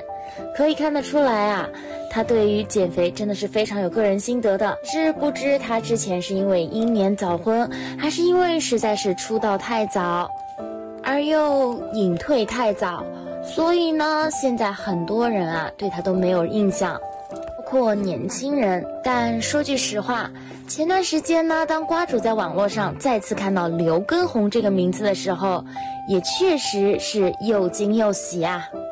惊是因为，竟然会以这种方式看到他的名字；喜呢，也是因为看到了他的名字，原来这位哥呢还依旧活跃在荧幕之前。只是内娱市场呢，其实大致已经接近一个饱和，所以刘畊宏选择在此时进入内娱的短视频市场，其实是有许多风险的。这不。一开始就有人说他不道义、不仗义，甚至说他不道德，因为毕竟《本草纲目》并不是他自身的。接下来就有人说，哦，因为有人跳《本草纲目》而受伤了。对于跳《本草纲目》受伤的人呢，瓜主表示不是帮刘畊宏说话。而是因为花主本人呢，也是亲自去看过《本草纲目》这个视频的。刘畊宏在一开始就已经有说到过，《本草纲目》这首曲子呢是一个七级难度水平，也就是一个非常有难度性的健身操水平。它适合有一定健身基础或者说跳健美操基础的人去跳，而不是说一个零基础所有人都可以跳。这只能说网络是一把双刃剑，大家更多的呢可能是出于一个好玩的心。态去跟着刘畊宏练，又或者说是因为爱美心切，出于想要更快的减掉肥肉速度，所以才会更快的跟着刘畊宏去跳《本草纲目》。对于这些啊，瓜主呢还是劝一下各位女生、各位美眉们，大家在跳《本草纲目》的时候一定要理智呀！没有任何健身基础，跳操之前没有做准备运动，以及跳操后没有做拉伸运动的女生朋友们，各位美眉们。《本草纲目》是有一定难度的，大家还是谨慎跟之。那除了这些黑料呢，还有人呐将刘畊宏推到了一个政治立场上的问题。那为此呢，有道是清者自清，他立场问题呢。国台办也是亲自下场，在我们的橙色小眼睛软件上面发布了他们的观点。就刘畊宏立场被质疑这件事情，国台办是这样回应的：国台办回应绿媒疯狂打压刘畊宏，凡是两岸齐喝彩的台独，就要黑绿媒，就要酸。报道发表观点。今天国台办例行新闻发布会上，有记者提问：台湾艺人刘畊宏。近来通过新媒体带动两岸民众健身热潮，绿媒借此疯狂抹黑打压，对此如何看待？国台办发言人马晓光表示，开展交流是基于血脉相连的亲情，也符合两岸同胞共同利益，并且。国台办在新闻发布会上面还特意提到了绿媒打压刘畊宏这件事情。凡是两岸同胞齐声喝彩的，必然会遭到台湾某些黑势力的抵押或者抵制，遭受到一些绿媒酸，这一点也不奇怪。也许确实是因为他的这股健身热，导致短短几天时间，他的社交平台粉丝数呢已经破了千万，热度实在是太高，也引起了不少湾湾媒体的关注。一些没有底线的绿媒呢，在这段时间也陆陆续续发表了不少抹黑刘畊宏的通稿。对此，国台办表示，刘畊宏一家子的立场是没有问题的。所以，各位刘畊宏女孩们、各位美眉们，跟着刘畊宏是没有任何问题的。但是在跟着他跳舞之前呢，瓜主还是提醒一下各位，注意一下每首歌的难度，结合自身条件，并且在跳舞之前一定要记得热身。而在跳舞完之后，一定要记得拉伸，这样呢，才有助于我们在保护自身的同时，更快的甩掉我们的肥肉。好了，那今天的第一颗瓜呢，就是这样，让我们一起来听一下刘畊宏好听的《彩虹天堂》。那歌曲过后呢，我们节目继续，不要走开，我们马上回来。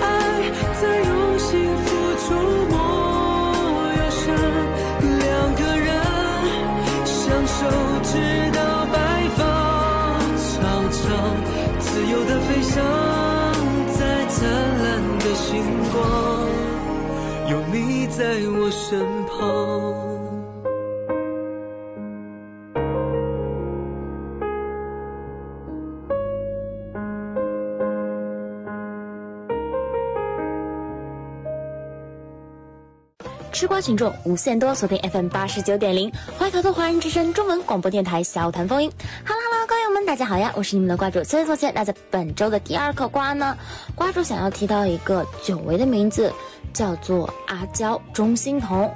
听说我们的阿娇钟欣桐啊，最近在提升状态。说到阿娇钟欣桐，知道收音机前的瓜友们，你们会有一个什么印象呢？瓜主。对于阿娇的印象便是脸长得真的是很美，她的脸绝对是天仙级别的，但是她的身材，瓜主静默了一秒，金瓜友们应该都懂的。但听到了一个好消息，便是我们的阿娇最近啊在提升状态，她呢也在微博上晒出了自己的伙食，一天就吃紫薯饱腹，明显就是在减肥期。之前发胖啊就已经很多人催着她减肥了。觉得脸好看，但是也绝对不能放弃身材了。不过劝她的声音倒是有许多，只是一直都没有什么效果。在我看来，她上一次减肥好像就是她结婚那会儿吧。不过，也已经是上一次。这次虽说也是复制行动了，可能也是因为我们的阿娇姐姐目前正在参加浪姐三的缘故。另外再插一个小插曲，我们的王心凌甜心教主王心凌竟然也去参加浪姐三了。只不过呢，姐姐的实力和身材虽然都有在保持。但由于之前整容的缘故，导致她的脸呢还是会有一点点的僵硬。虽说近几年她每年都在做修复手术，可论颜值与美貌，与其他姐姐们相比，还是会有一点差距的。所以现在王心凌许多粉丝就怕心凌姐姐最后会被当成情怀炮灰，当然这也是瓜主所担心的。目前，心灵姐姐可以说是已经将事业重心啊全部挪到内地来了。最明显的标志呢，便是她已经在内地签署了娱乐合同。只是姐姐虽然实力依旧，情怀的红利呢，确实也吃不了多久。现如今啊，内娱市场呢已经逐渐趋于一个饱和，甚至是溢出的状态。而之前我们童年所敬仰的那些偶像剧男神女神们，也开始慢慢的将事业重心放到了内陆。对于他们来说，最好的平台莫过于这些综艺节目。例子，就比如说《歌手》上的张韶涵，《浪姐三》的杨丞琳，《追光吧哥哥一》的汪东城，以及《披荆斩棘的哥哥》里的棒棒糖敖犬。虽说多少吃到了一点节目的红利，但与他们巅峰时期相比，这些真的算不了什么。他们当中更多的。是在资本的操控下，沦为了一个情怀的炮灰。但有一说一，能够再次看到他们活跃在荧幕之前，瓜主自身啊还是非常开心以及兴奋不已的。我们说回阿娇，现在节目的关注度呢也是不错的，几位姐姐去参加也是肯定想要奔着一个好结果去的。所以不管是翻红还是拥有话题度，起码得有一个好状态。印象分上肯定不能差，毕竟 Twist 自带的滤镜已经有一项优势了，但不代表去了节目之后还能咸鱼，所以有所行动是必须的。有志者事竟成，那希望他会有一个好的结果吧。好了，那今天的第二颗瓜呢也吃完了，希望我们听一首好听的歌曲，歌曲过后我们节目继续，不要走开，我们马上回来。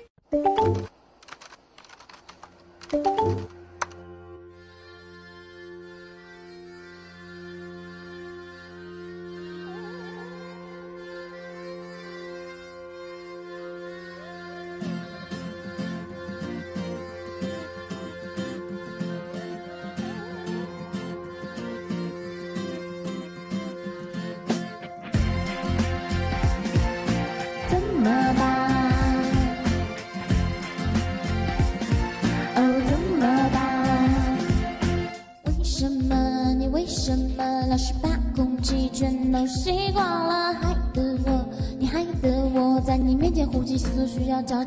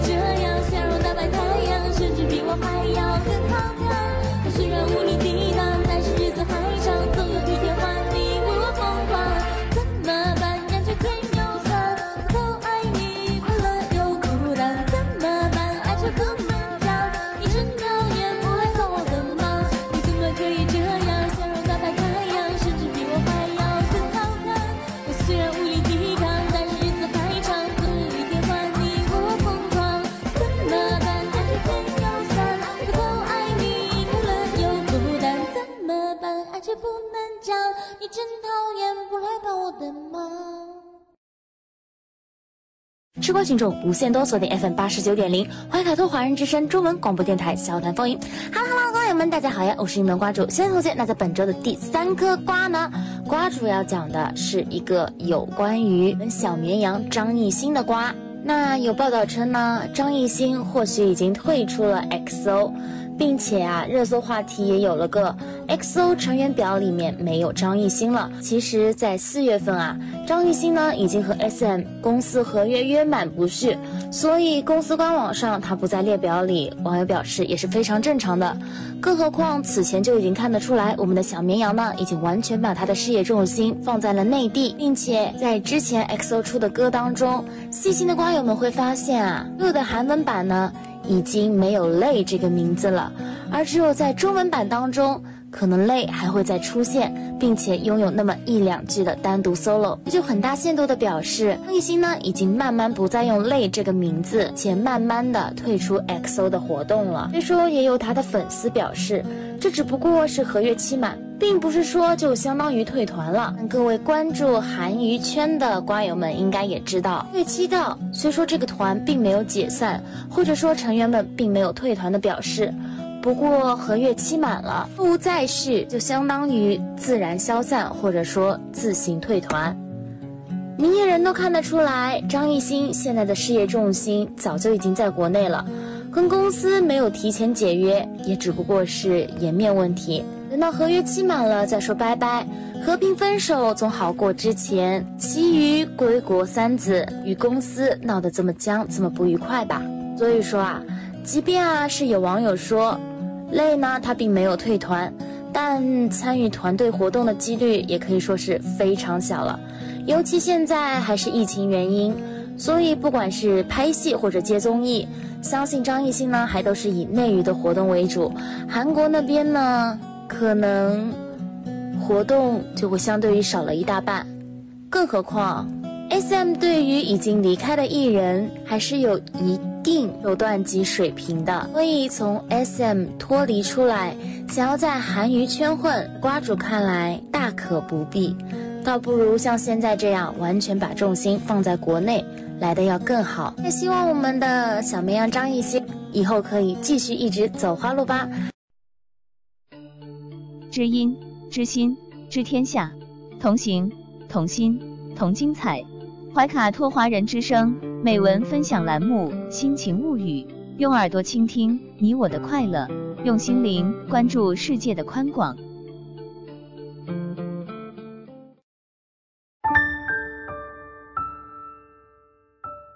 人民日报微信的读者朋友们，大家晚上好，这里是人民日报夜读。今天跟您分享的文章是：这份春日清单值得珍藏。今天是春分，昼夜等长，寒暑平分。春暖花开的时节来了，去读一本书，听一首歌吧。我们为你整理了这份专属春天的清单，愿你的春天好听、好看、好美。走过平湖烟雨，跨过清浅岁月，我们终其一生都在寻找幸福。真正的幸福其实很简单，就像有句话说的：“幸福是每个微小的生活愿望达成，想吃的时候有的吃。”想被爱的时候，有人爱你。愿你去做一个眼中有风景、心中有喜悦的人，与爱的人携手，在这个春天里坦然幸福的生活。阳春三月春意浓，踏青赏花正当时。走进大自然，去晒晒阳光，观察树木、野花和云朵吧。凡人的杂念自会消失。不论正在经历的事儿是否有意义，拥有健康的身体、快乐的心情，才是生活最好的状态。我们在故乡出生、成长，然后离开这片土地远行。曾经迫不及待的去寻找诗和远方，后来方知是家中妈妈煮的那碗面最叫人安心。在这个美丽的春夜里，给家人打个电话吧，陪父母唠唠家常，分享你的生活喜悦。生活常常平凡而琐碎，但每一个热爱春天的人，总能怀着诗意。感悟到点滴平凡中的美好，试着每天给自己一个微笑，你便会发现这个世界的美。每一片叶子的绿，每一朵小花的香，都会被有心的人写进春天里。春水初生，春林初盛，春风十里，邂逅更好的自己。愿我们迎着长长的日光，拥抱柔柔的温暖，一路走下去，始终不舍希望与勇气。好了，各位听众，以上就是今天夜读的全部内容了。感谢您的收听。想要收听更多夜读文章，请您下载人民日报客户端。祝您好梦，晚安。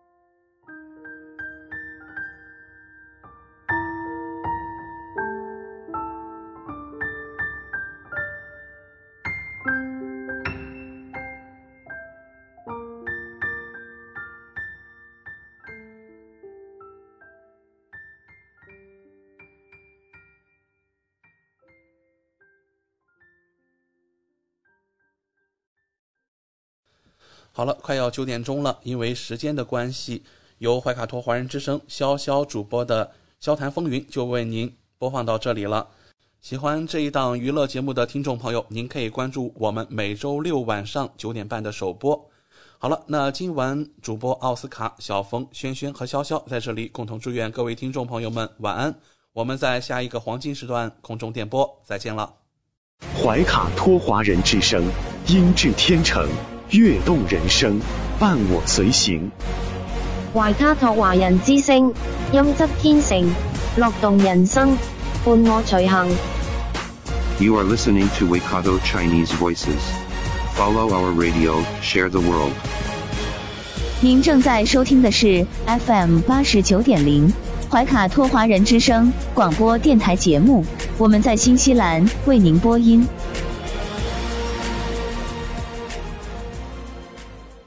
Thanks for listening to this Free FM podcast. If you want to hear more content like this, you can support Free FM via Patreon. Head to patreon.com slash freefm89 to find out more.